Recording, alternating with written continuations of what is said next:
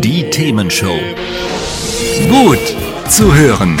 Gegen Langeweile. Herzlich willkommen beim Themenshow Podcast. Habt ihr uns schon abonniert? Wenn nicht, wird's Zeit. Ihr findet unseren Podcast auf podcast.themen-show.de. Und jetzt viel Spaß mit unserem heutigen Thema, das direkt aus unserer Radioshow stammt.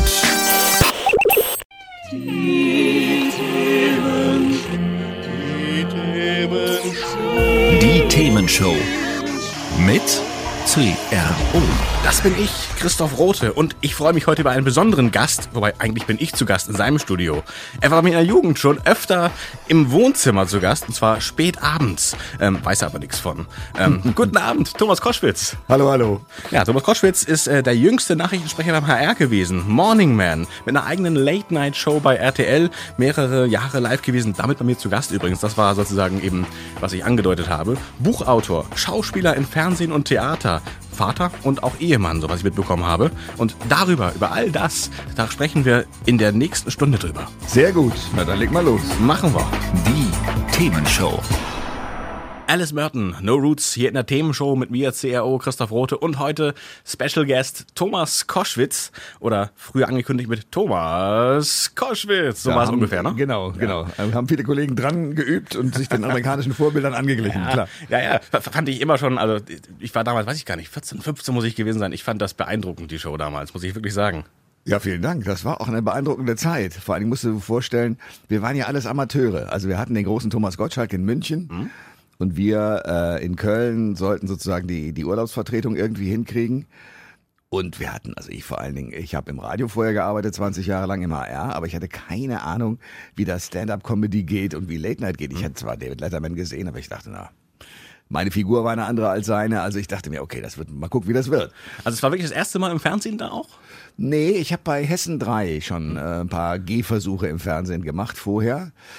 Ähm, aber das war sozusagen der, die erste große Show, die natürlich auch eine Aufmerksamkeit bekam, die ich mir überhaupt nicht vorgestellt habe. Du musst dir vorstellen, ich habe gedacht, na ja, wenn du ein bisschen nachts sendest, 23 Uhr oder Ja. ursprünglich war ich gecastet worden für 0 Uhr 30. Da guckt kein Mensch oder die fünf, die gucken, werden mir die Fehler, die ich da mache und die ich logischerweise machen muss als Anfänger, werden das schon verzeihen. Ja gut, das war dann gleich, also natürlich durch Gottschalk klar, also dass ich die Vertretung da übernommen habe, das wusste ich bei dem Casting noch nicht. Dadurch war das natürlich ein Riesenmediending. Ah, okay, der hat es dann sozusagen rangezogen und dann konntest du es übernehmen und weiterführen. Na, so schön war es nicht, sondern es war tatsächlich so, dass äh, sich RTL damals überlegt hat, äh, Gottschalk wollte unbedingt fünf Monate lang äh, Urlaub machen. Ähm, was machen wir in den fünf Monaten? Spielen wir irgendwelche Serien oder versuchen wir sozusagen diese Marke Late Night Show hochzuhalten? okay. Und da kam der damalige Programmdirektor Mark Konrad drauf, lass uns doch mal tatsächlich die amerikanische Version von Late Night ins Deutsche übersetzen. Denn Thomas in seiner Art wollte das nicht. Er wollte kein Stand-up machen und hat ja auch eins gemacht, was teilweise ganz gruselig war und dann auch im Spiegel verrissen wurde. Also äh, sie wollten es sozusagen mehr nach dem amerikanischen Vorbild machen. Und da war ich natürlich als Nobody, kein Mensch kannte mich, großartig, weil ich kann, also Thomas konnte aus seiner Rolle und wollte aus seiner Rolle nicht raus. Mit mir konnte man alles machen und das hat man dann auch gemacht. Und so entstand sozusagen in diesem Sommer äh, eine völlig neue und ganz andere, aber sehr viel amerikanisch orientierte Show. Und ja, am Ende des Tages habe ich die Show dann von Thomas übernommen. Nur das hatte ganz andere Gründe. Thomas ging dann zu Sat 1 und ich war sozusagen auch da. Direkt aus dem RTL-Studio in Köln. Die RTL-Nachtshow mit Thomas Koschwitz. Gäste heute. Die Chippendales, die amerikanischen Dreamboys, zeigen uns, wie sie Frauen betören. Tana Shanzara, das urkomische Ruhrpott-Original. Comedy von Ingo Appelt. Und hier ist Thomas Koschwitz.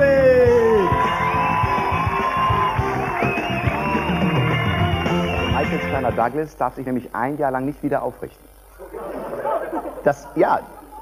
Ah, sie hat jetzt auch verstanden. Nein, also das, das, das, das, verlangt, das verlangt seine Frau, Diane Ruff, von ihm, weil er sie ja immer wieder betrogen hat. Das haben wir ja alles gelesen, dieser Yellow Press. Also er muss jetzt zwölf Monate lang ohne Sex leben. Vorher darf er nicht wieder ins Ehebett. 365 Tage lang ohne Sex.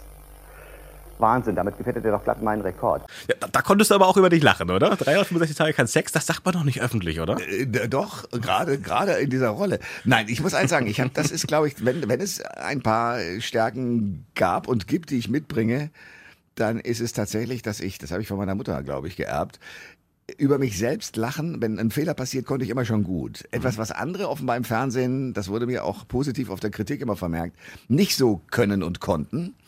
Und äh, damit kann ich ganz gut umgehen. Ich meine, ich, du musst dir Folgendes vorstellen, die haben in der Zeitung damals über mich geschrieben, was will denn dieser Staubsaugervertreter im Fernsehen? also wenn du den Ruf mal weg hast, dann kannst du dir alles leisten. Bist du mit dem Staubsauger auf die Bühne? Nee, weil ich das erst viel später gelesen Ah, habe. Aber ich habe äh, sozusagen schon äh, das nicht, nicht, äh, nicht ernst genommen, was ich da mache. Weil das war eine Riesenchance.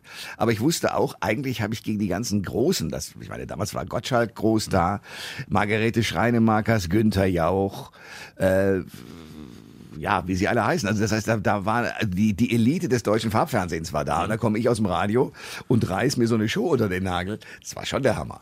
Das glaube ich. Und äh, du hast eben, du hast das nicht so ernst genommen, das Ganze. Ich habe in einem Interview in deinem Podcast allerdings mal gehört, du hast gesagt, du hast schon irgendwann so eine Art Höhenflug auch bekommen. War, war, war das so?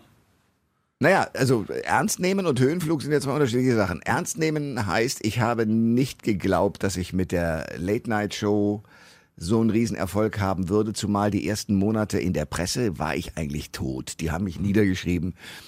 Äh, Seitdem liebe ich auch äh, Zeitungskritiker ganz besonders, weil sie haben es selbst nicht geschafft, schreiben aber über andere.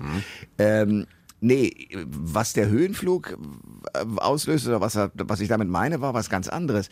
Du kriegst so äh, nach einer gewissen Zeit, wenn du dann merkst, okay, es läuft, und ich habe ja immerhin zehn Jahre Fernsehen gemacht, dann schon so den Eindruck, wow, dir gelingt ja alles, äh, das läuft ja alles und die Quoten stimmen und äh, das Geld stimmt auch. Also musst du ja ein ganz tolles Kerlchen sein. Und wenn du dann, wie ich, aus der Situation kommst, dass du eigentlich eher an dir zweifelst, und das habe ich äh, früher sehr viel stärker getan und heute tue ich es zuweilen auch noch, dann ist das natürlich so eine Gegenbewegung, dass du schon, und das kriegen ja viele Popstars auch mit, so den Flug hast, oh, okay, da, ich bin hier der Größte und ich kann alles, bis du dann wieder schön auf dem Boden landest. Dann rumst das wahrscheinlich heftig, oder? Ja, aber das war gut. Es war sehr gut, dass es gerumst hat, weil ich finde, ähm, es gibt charakterlich eigentlich wenig Dinge, die die so schlecht sind wie das, dass du glaubst, du stehst über anderen. Aber natürlich hast du, ähm, wenn du den Eindruck hast, im Hotel wird dir sofort das beste Zimmer freigeräumt, du kriegst immer den besten Tisch im Lokal, Leute kreisen um dich rum und sagen zu allem Ja und Amen, was du so von dir gibst und denkst, ey, das kann doch gar nicht sein, so toll bist du doch gar nicht. Dann ähm, merkst du aber irgendwann dann schon mal diese, dieser Übergang, dass du plötzlich denkst, wow, ich habe hier alles hingekriegt. Der ist halt charakterlich ziemlich, finde ich, sehr gefährlich und ich bin sehr froh, dass es auch so gerumst hat. Okay, also ich habe selbst, selbst, solche Erfahrungen noch nie machen dürfen oder müssen, wie man es auch nimmt. Aber ich glaube, es wäre für mich auch schwierig, wenn ich so drüber nachdenke, irgendwie ins Hotel, bestes Zimmer, die kennen mich aber gar nicht. Äh, ich glaube, ich würde denken, das ist irgendwie versteckte Kamera oder so. Ja, ja, gut. Also du kriegst das natürlich, wenn du es dann dauer, dauernd kriegst. Deswegen äh, guck dir die ganzen Zicken an, wie Madonna und, und, und J-Lo und wie sie alle heißen, die dann auch in ihren Verträgen schon stehen haben, es muss das und das auf der Garderobe stehen.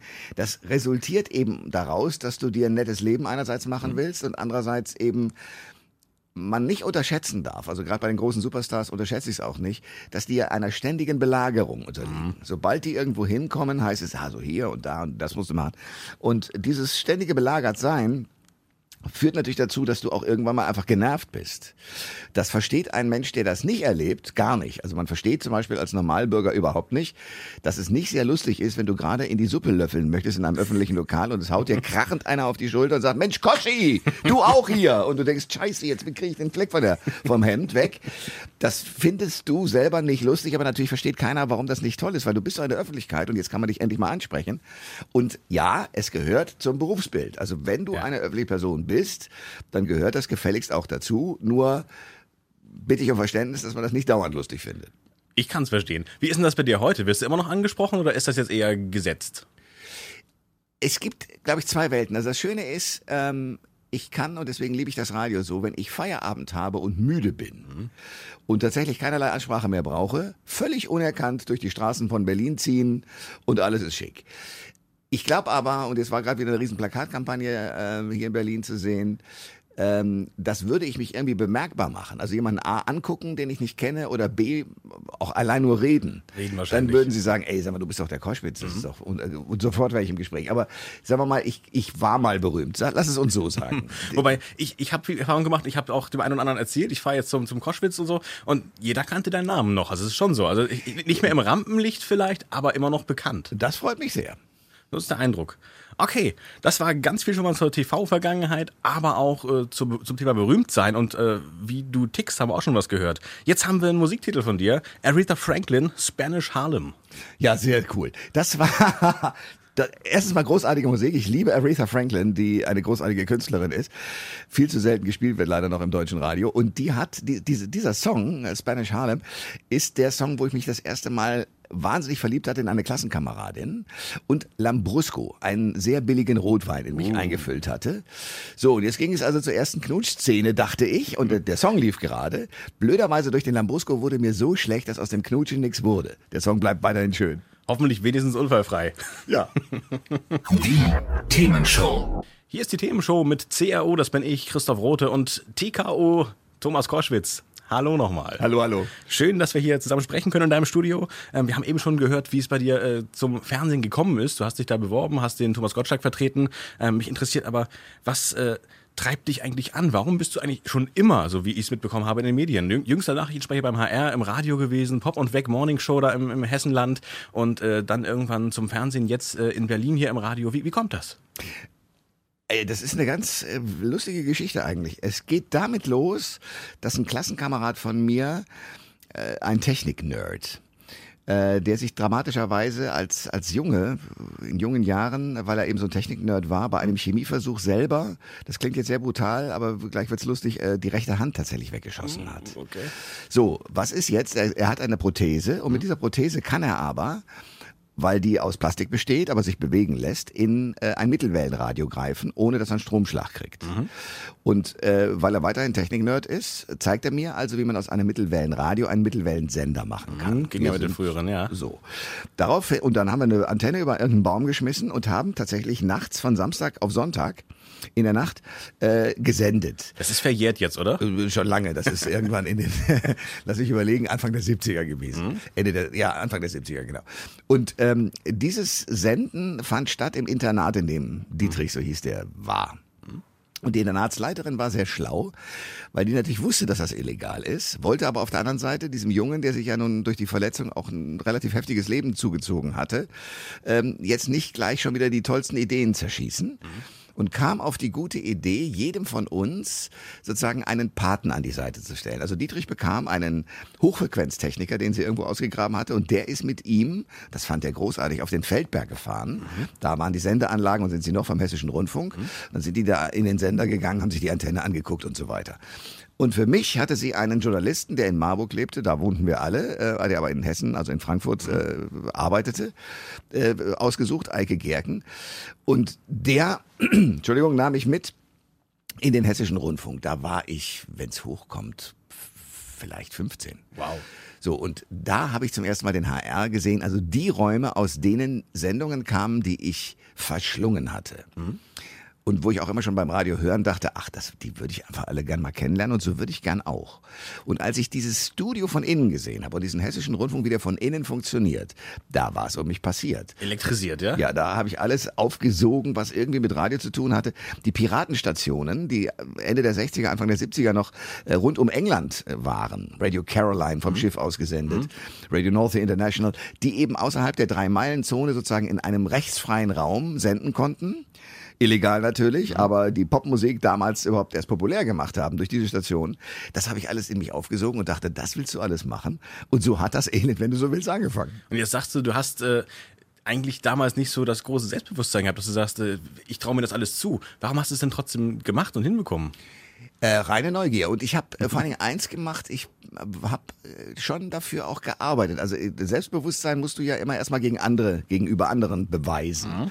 Für dich selber äh, ist es ja sozusagen neutral. Also ich habe mich nicht in irgendein Schneckenhaus verkrochen, sondern ich wusste schon, ich kann das ein oder andere. Ähm, aber ich wusste nicht, ob das ankommt. Und ich habe dann ähm, sehr früh, mit 17, eine Reportage gemacht über die Blindenstudienanstalt in Marburg.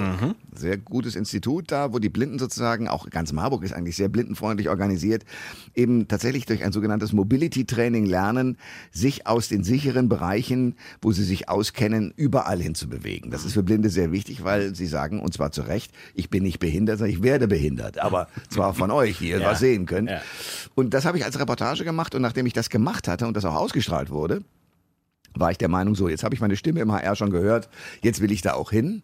Hab den wahnsinnig auf, bin auf die Nerven gegangen und habe immer gesagt, Leute, ich würde gerne bei euch arbeiten. Und irgendwann kurz äh, vor dem Ende meines Abiturs, also nach der schriftlichen Prüfung vor der mündlichen, haben sie mich dann eingeladen zu einem Sprechercasting. Oh. Und das habe ich bestanden, Mhm. erstaunlicherweise. Obwohl sie alle gedacht haben, den nehmen wir bestimmt nicht, sondern die 25 Kandidaten, die vor mir dran waren. Aber am Abend, also das ging morgens um 10 los, abends um 19 Uhr sagte dann der Chefsprecher zu mir, hätten Sie Lust zu kommen? Und ich habe gesagt, ja. Und so ging's los. Cool. Und dann bist du dabei geblieben, einfach weil es dich weiterhin elektrisiert hat oder wie kam es? Ja, es ist ja so, du musst dir vorstellen, ich habe das, äh, das Abi gemacht, ähm, habe dann irgendwelche Freizeitjobs gemacht, um ein bisschen Geld zu verdienen und konnte dann im Herbst mit den Nachrichten äh, anfangen. Und du musst dir Folgendes klar machen, du bist Nachrichtensprecher für sechs Stunden. Damals gab es das für mich unfassbar äh, große Honorar von 120 D-Mark pro Schicht. Okay. Ich habe für 70 Euro, nee 70 Mark in einem in einer WG in einem Zimmer gewohnt und hatte einen kleinen VW Käfer. Das waren meine Ausgaben. Ich bekam aber pro Woche drei Schichten. A 120 macht 360 mal 4. Und parallel dazu konnte ich wunderbar studieren, weil ich hatte Frühdienst, dann, gut, dann war ich bis 12 belegt, aber ich konnte eben auch 18 Uhr Schichten haben. Dann hatte ich bis Mitternacht vorzulesen, aber konnte eben sehr entspannt in der Uni tagsüber sein und vor allen Dingen abends oder auch morgens meine ganzen Arbeiten schreiben, weil du hast um 6 Uhr eine Nachrichtenschicht gehabt, also gelesen 5 Minuten, 6.30 Uhr wieder. Das heißt, du hattest 25 Minuten entspannt Zeit, irgendwas zu schreiben. Boah, da muss man nur hin und her switchen können zwischen den Themen. Ja, das ging auch nicht immer, aber es- ich habe es meistens hingekriegt. Aber es klingt ja traumhaft. Also das, was du machen willst und noch Geld dafür und noch Absolut. nebenbei studieren können. Aber das war Dusel. Das war wirklich Dusel. Und mit den Nachrichten, das war wirklich ein guter Einstieg, weil dadurch kam ich in das Medium, ohne äh, gleich beweisen zu müssen und auch damals gar nicht zu können, ob ich und dass ich eine Unterhaltungsfähigkeit habe. Sondern ich als, als Nachrichtensprecher liest du vor, was andere dir geschrieben haben. Damals war das jedenfalls so. Und äh, das Einzige, was du einigermaßen können solltest, war Prima Vista lesen. Also sozusagen auf den ersten Blick ein Blatt sofort verstehen, was da drauf steht. Ja. Das ist die Kunst von Nachrichtenleuten. Ansonsten war das nichts Aufregendes. Aber dadurch war ich im Haus. Und so kam ich zum Beispiel an meine erste Unterhaltungssendung, nämlich morgens, ich hatte Frühdienst, also von sechs bis zwölf Nachrichten lesen. Und irgendwann sagte ein Techniker, du, unser Morgenmoderator hat verpennt. Kannst du nicht mal ein paar äh, lockere Sprüche loslassen? die Chance. Äh, pf, weiß ich nicht, ob ich das kann, aber ich kann es ja mal versuchen. Und so ging das langsam los. Cool. Klasse. Ähm, mal in die Zukunft geguckt. In einem Interview auf, äh, ich glaube, radioszene.de, ein Branchenmedium auf jeden Fall, ähm, hast du gesagt, du möchtest auf jeden Fall 2030 noch auf Sendung sein. Warum? Ähm, Keine Lust auf Ruhestand irgendwann mal in, weiß nicht, 5, 6, Na, pass 18 auf, du Jahren? musst, ja, da doch natürlich. Also ob, ich, ob ich es so exzessiv, wie ich es im Moment treibe, dann noch sein werde, wage ich mal zu bezweifeln. Und wie gesagt, das ist auch nur eine Idee. Warum? Ich kann dir genau sagen, warum. Weil ich glaube, dass es ähm, für mich und mein Leben, und das ist ja die Frage, wo, wo verbraucht man seine Lebenszeit, fast nichts Spannenderes gibt als Gedankenwelten, Arbeitswelten und Erfahrungen anderer Menschen kennenzulernen. Und das tue ich. Also ich habe jeden Tag die Gelegenheit, ähm, heute kommt zu mir noch Nora Tschirner und alle möglichen Leute, die sozusagen aus ihrem Leben etwas erzählen oder eine Botschaft haben. Und ähm, das wiederum beflügelt mich sehr. Also warum soll ich etwas, was mich bereichert, weglassen? Das klingt logisch für mich. Musik habe ich nochmal hier. Ähm, das ist von mir, nicht von dir. Diesmal die Chainsmokers, Something Just Like This. Gleich mehr zum Thema in andere Gedankenwelten eintauchen, Botschaften verbreiten. Die Themenshow ist interaktiv. Ruf uns an unter 040 52 1101 52. Schreib uns unter studio@themen-show.de. Das war George Benson on Broadway hier in der Themenshow mit CRO Christoph Rote, das bin ich, und mit Thomas Koschwitz. Ja, also George Benson liebe Ja. ich sehr. Folgende Geschichte dazu. Du musst dir Folgendes vorstellen. Ich bin im Fernsehen, es ist äh, 97, 98 etwa. Und eine Radiostation in Berlin ruft an und sagt, ob ich nicht Lust hätte, ähm, denen den Arsch zu retten, weil sie seien in den Quoten gerade am Abstürzen. Ich Okay. sag, weiß ich nicht, kann ich nicht, keine Ahnung. Aber ich kann ja mal vorbeikommen für einen Monat. Das habe ich auch gemacht. Habe dort sehr großartige Kollegen, mit denen ich zum Teil heute noch zusammenarbeite, kennengelernt. Und äh, in den 90ern war die Technik gerade dabei, sich umzustellen im Radio von CD-Abspielen hin zu äh, Computertechnik. Also das heißt alle Dateien aus dem Rechner. So. Das war aber natürlich noch nicht so stabil wie heute. Das heißt, dieser Rechner hatte die hohe Fähigkeit, immer mal zwischendrin abzukacken. Bedeutet Luftleere auf dem Sender. Mhm. Und mein Freund und ich, Michael Bitteroff und ich, hatten einen Lieblingskünstler damals, nämlich den gerade gehörten George Benson. Mhm. Und immer wenn gerade der Rechner abstürzte, holten wir eine CD, denn die hatten wir damals noch, legten die ein und sagten, es ist wieder mal soweit. George Benson on Broadway, dann rufen wir uns da ein zurecht. Sehr schön. Man muss die Lücken nutzen. Ja, ganz klar. Du hast eben was gesagt, das fand ich sehr spannend. In andere Gedankenwelten eintauchen. Also quasi verstehen, was der andere, wie der andere tickt, was der andere will. Ist das so deine Motivation, warum du gerade äh, gerne interviewlastige Radio- und auch Fernsehgeschichten machst? Ja, ich bin neugierig auf Menschen. Also das geht in der Politik los. Warum macht jemand Politik und das mit dieser und jeder Botschaft? Äh, Ich stimme nicht in allem überein. Trotzdem finde ich faszinierend, wie jemand das sozusagen für sich auffasst, weil äh, das ist ja das Ding, was überhaupt die ganze Welt bewegt. Also wir leben ja überhaupt auf diesem Planeten nur davon, dass Leute mit irgendwelchen Vorstellungen in ihrem Kopf anfangen, die Welt nach dem zu gestalten, wie sie glauben, dass die Vorstellung in ihrem Kopf richtig ist. Ja, da kann man philosophisch werden. Ne? Es gibt keine objektive Wahrheit, sondern nur ganz viele subjektive Wahrheiten. Naja, du kannst so, es ne? ja dir angucken. Also ähm, äh, nimm, ein, nimm einen sehr schönen Satz, den ich gerade mit einer Journalistin vom Spiegel diskutiert habe. Die hat ein Buch geschrieben über die AfD. Grauenhafte Partei, wie ich finde. Ähm, da geht es darum, dass die AfD aus lauter Angsthasen besteht. Und der Titel ist Angst um Deutschland. So, darum geht es aber, dass sie, dass die, die AfDler sozusagen denken, jeder Ausländer ist äh, furchterregend. Äh, man muss die Grenzen zumachen, weil es kommen nur böse Menschen, die uns irgendwie vernichten wollen und unser Deutschland geht verloren und bla bla bla. Das ist sozusagen die Position, die in dem Buch auch in dieser Zeile äh, überschrieben wird. Also wo Was- du und ich sagen, okay, was machen die sich solche Sorgen? Müsste man gar nicht haben. Ist ja irgendwie aus unserer Sicht Quatsch wahrscheinlich, ne?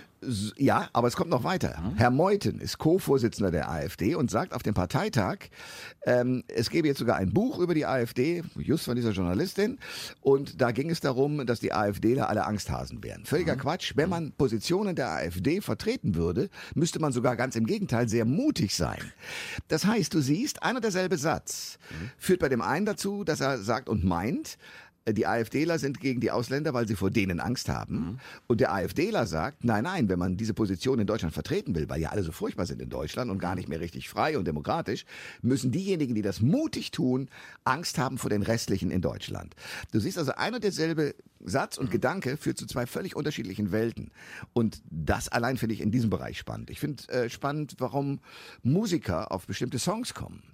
Ich finde spannend, warum ein Schauspieler der ein Weltstar ist, sich plötzlich ähm, um eine Kleinigkeit in der ehemaligen DDR kümmert. Ich habe Tom Hanks interviewt und der kommt ähm, auf einen Künstler, der in der ehemaligen DDR der einzige Amerikaner war.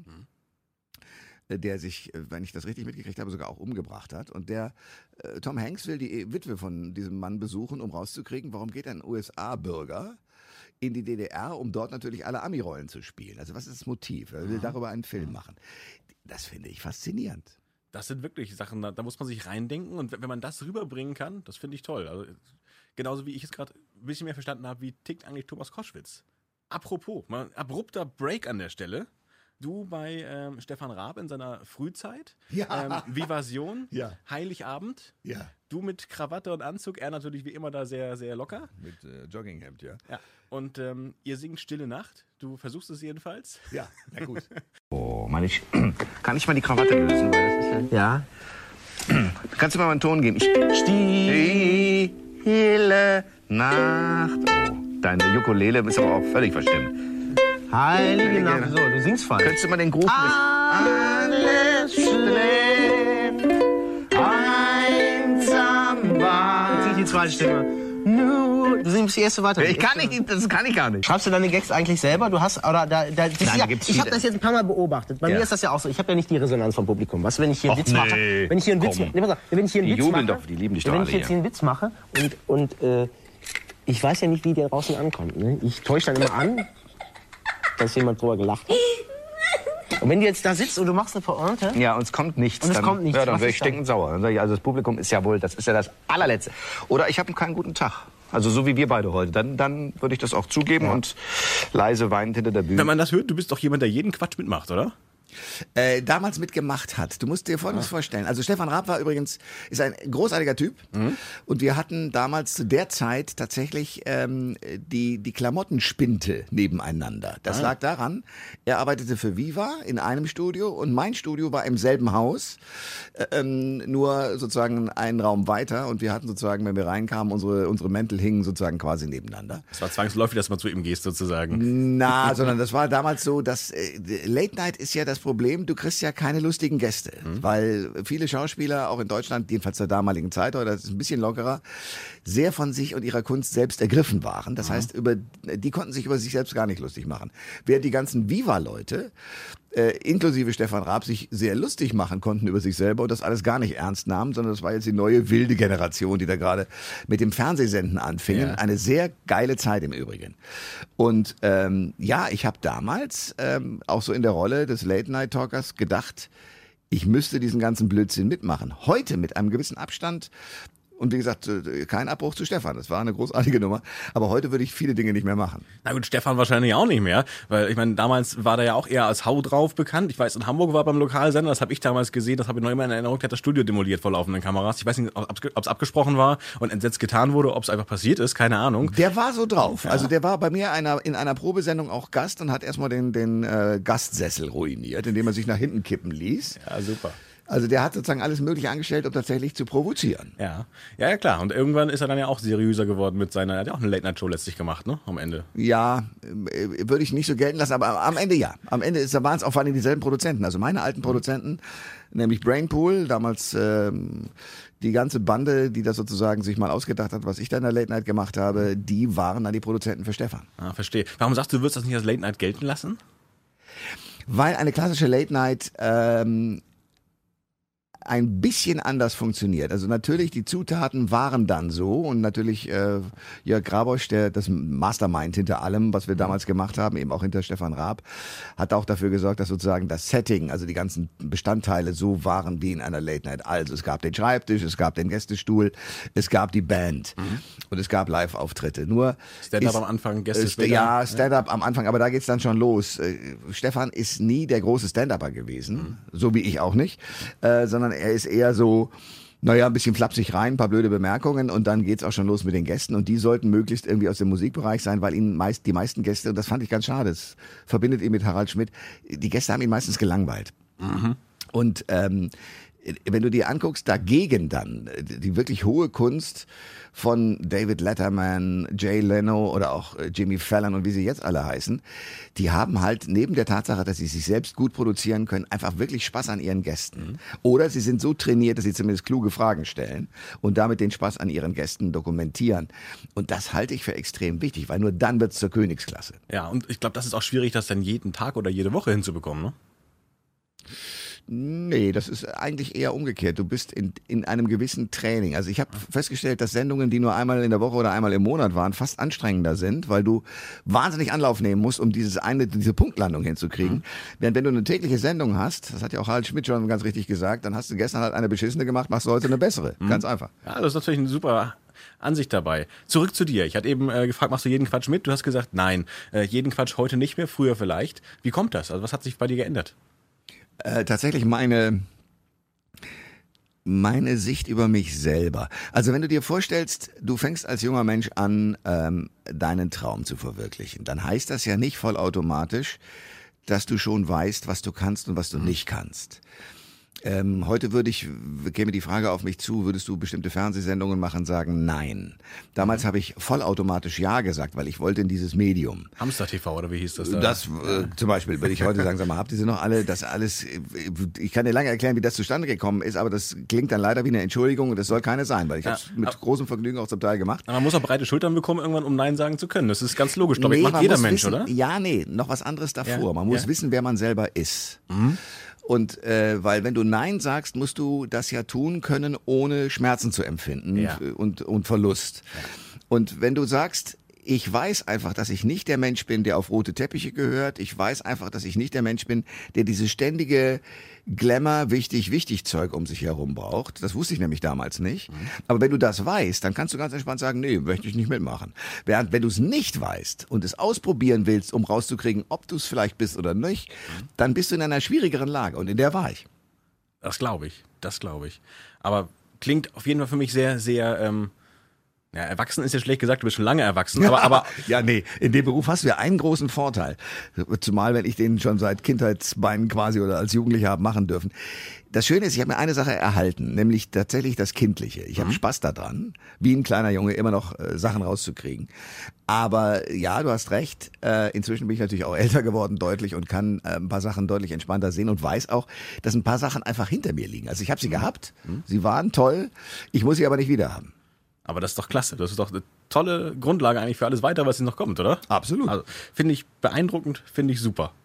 Ähm, wie ist bei dir privat? Äh, Kommst du aus Hessen? Habe ich das richtig mitbekommen? Marburg und so? Äh, Da bin ich lange groß geworden. Also Ja. Marburg ist äh, eine sehr schöne kleine Stadt im Hessischen in der Tat, Ja. 100 Kilometer von Frankfurt am Main entfernt.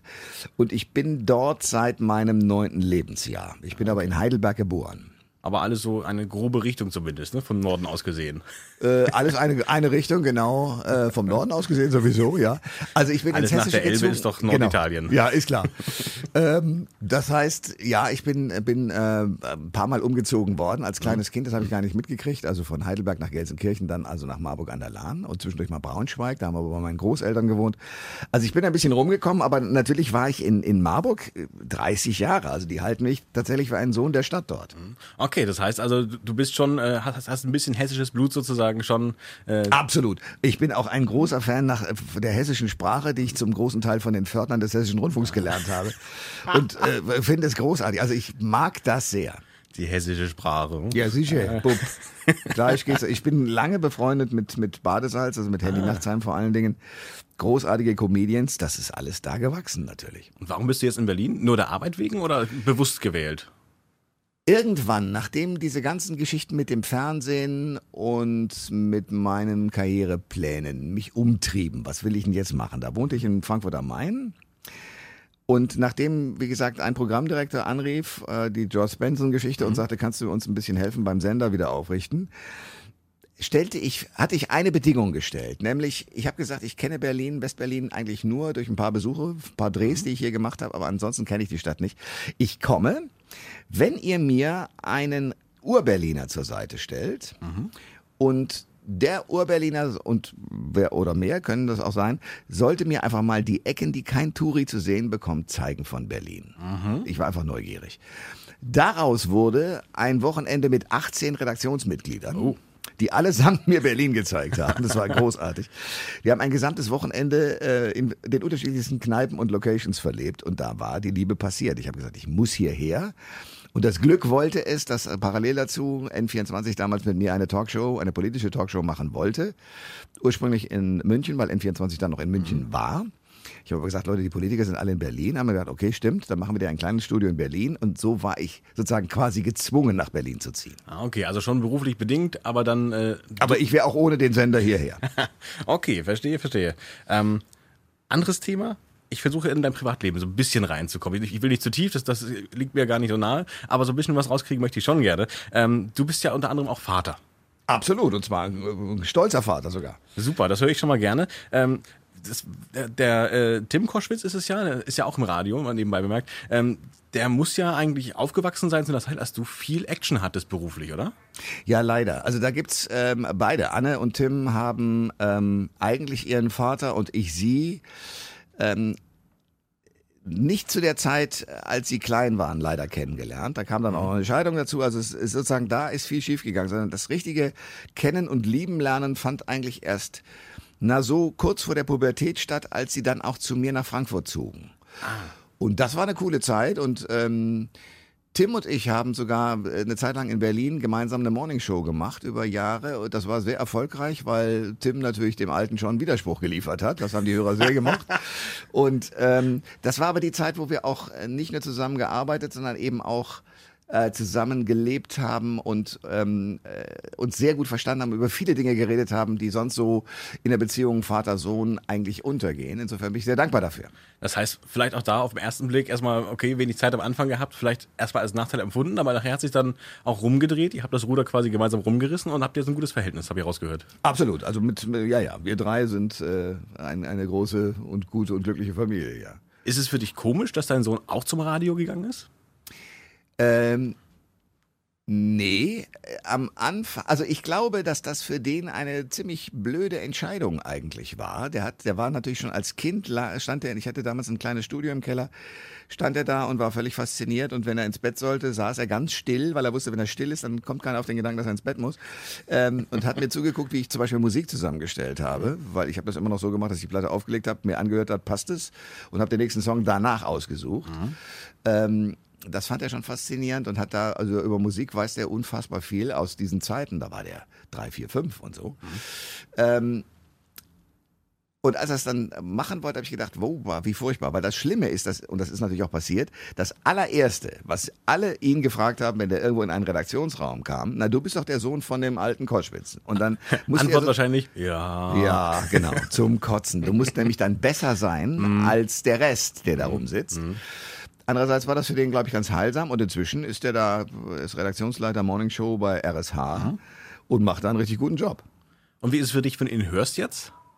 Äh, immer noch mit gemischten Gefühlen, weil ich höre ihn als Vater, finde ich cool. Höre ich ihn als Kollege, denke ich, das muss man besser machen, das müsste anders. Aber das geht ihm nicht anders. Also insofern, wir müssen dann beide abschalten. Also professioneller Austausch oder schnell Schluss machen? Eins von beiden passiert. Äh, ja, beziehungsweise professioneller Austausch und äh, gucken. Also ich als Vater achte sehr drauf, weil es ist mein Sohn, es ist mein Kind, dass ich nicht anfange, ausgerechnet als Vater ihm klugscheißerische Sachen um die Ohren zu hauen.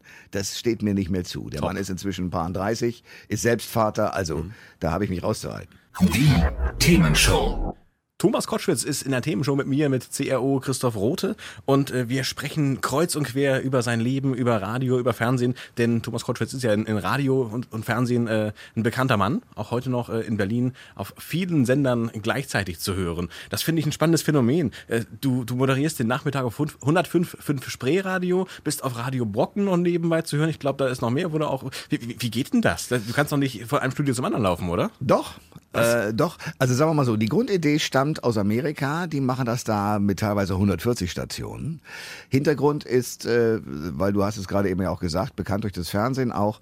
Hintergrund ist natürlich, dass solche Leute, die bundesweit bekannt sind, ähm, gerne von verschiedenen Radiostationen eingeladen werden, um dort zu senden. Das freut mich sehr und äh, ja, mache ich gerne. Geht natürlich nicht, weil ich kann mich ja nicht spalten.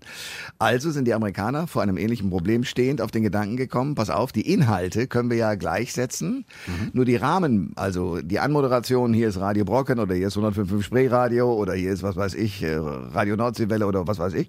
All das muss natürlich sozusagen so sein, dass die einzelne Station den Inhalt scheinbar exklusiv für sich hat. Ja. Und die Kunst besteht darin, sozusagen einfach nur eine Trennung zu machen zwischen der der, dem Inhalt, der für alle gilt, und den jeweiligen Anmoderationen. Das klingt jetzt, wenn man das so das erste Mal hört und sich damit noch nie auseinandergesetzt hat, furchtbar verwirrend. Aber man kann sich es etwa so vorstellen, das Fernsehen in seinen dritten Programmen hat ja auch viele Shows, äh, teilweise zeitversetzt, teilweise gleichzeitig, die entweder mal im ersten gelaufen sind oder explizit fürs dritte gemacht worden sind, aber beispielsweise nur beim NDR und dann beim SR ausgestrahlt werden, dann beim SWF und und und. Und so etwa mache ich es beim Radio auch. Aber die sind ja dann nicht live auf zwei Sendern gleichzeitig, oder?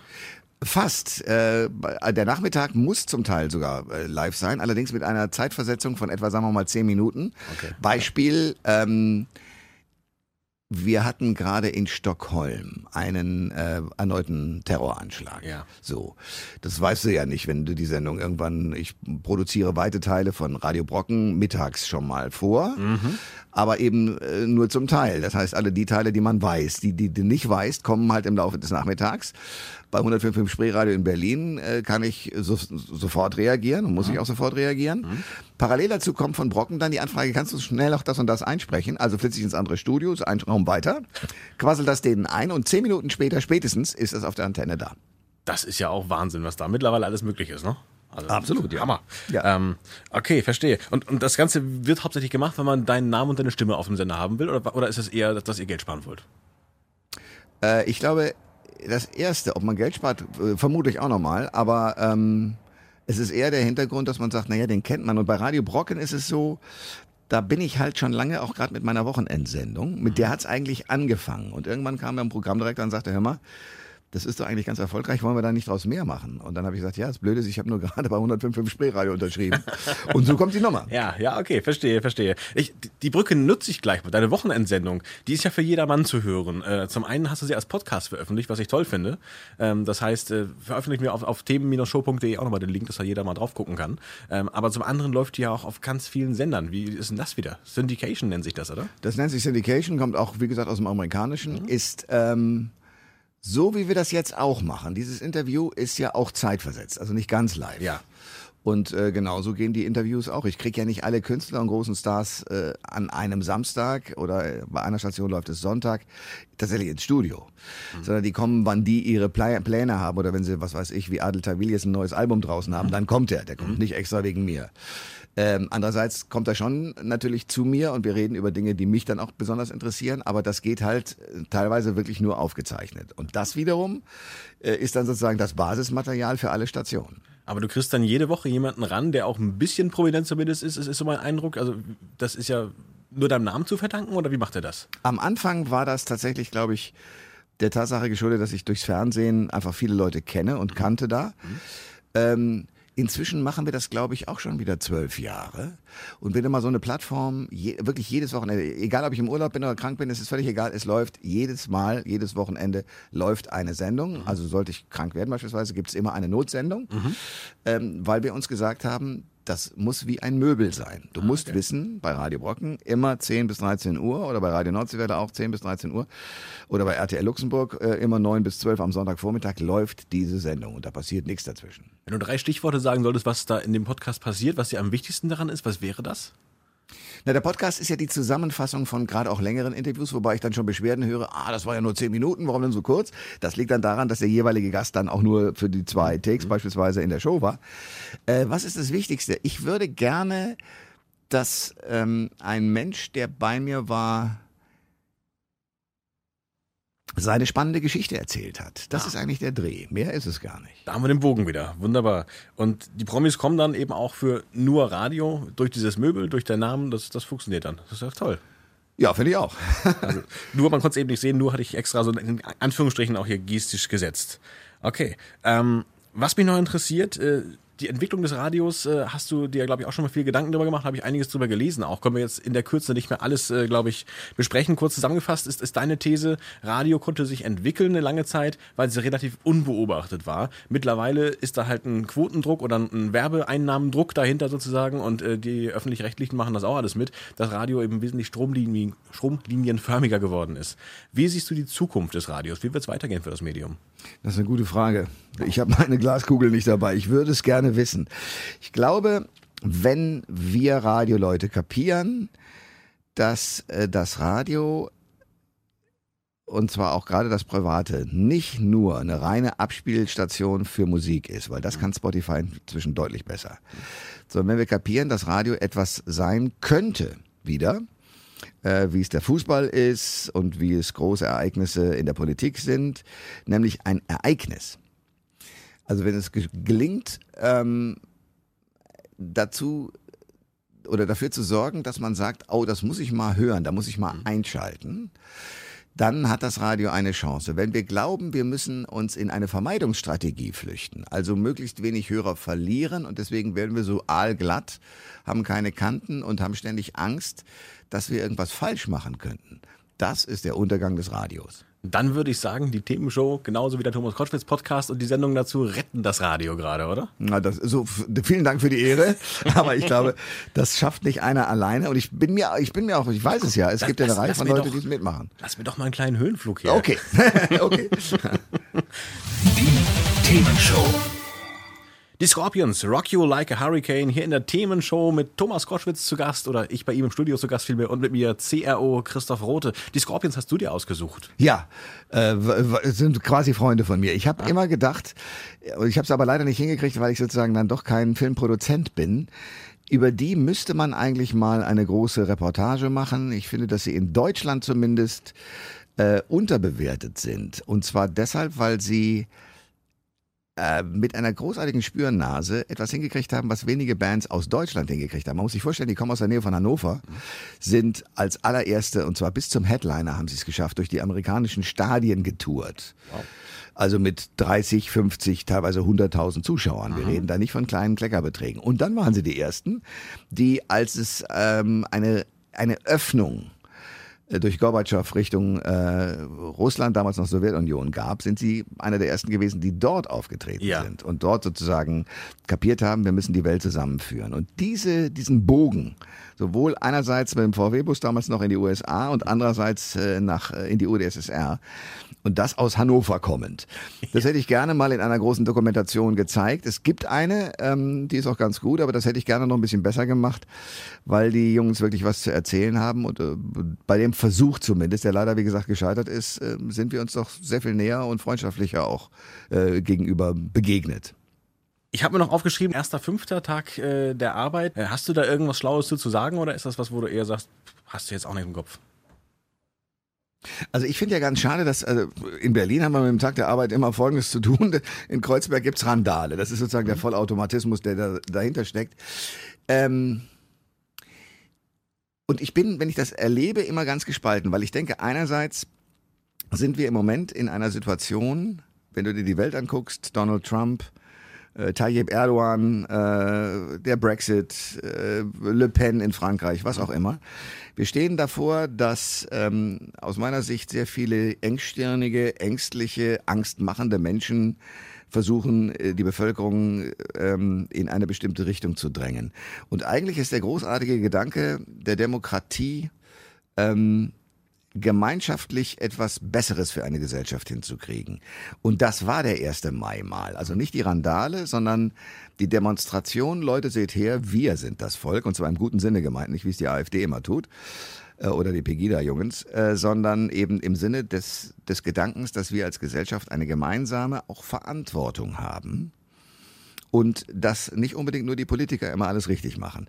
Und dieser Grundgedanke, der geht mir in unserer Wohlstandsgesellschaft mehr und mehr verloren. Also ich sehe immer weniger Leute, die wirklich für eine Überzeugung auf die Straße gehen. Insofern hat diese ganze Rechtsruck-Situation, in der wir uns auf der Welt befinden, schon ein Gutes, nämlich wenigstens die Wahlbeteiligung steigt. Die Leute haben den Eindruck, sie müssen sich wieder an dem, was ihre Gesellschaft ausmacht, beteiligen. Es wird also Aufwachen zumindest jetzt. Ho hoffentlich. Ja, also ich ja. hoffe das sehr. Okay, das hoffe ich auf jeden Fall auch. Danke, Thomas Koschwitz. Danke, dass ich dich hier im Studio besuchen durfte. Und ich freue mich dann auf Thomas Koschwitz im Podcast und on air bis mindestens 2030. Hilfe. Aber danke auch. Hat's euch gefallen? Sagt's weiter. Habt ihr Feedback? Sagt es uns. Studio at themen-show.de oder per WhatsApp 040 52 11 01 52. Mehr Podcasts von uns gibt's unter podcast.themen-show.de Themenshow.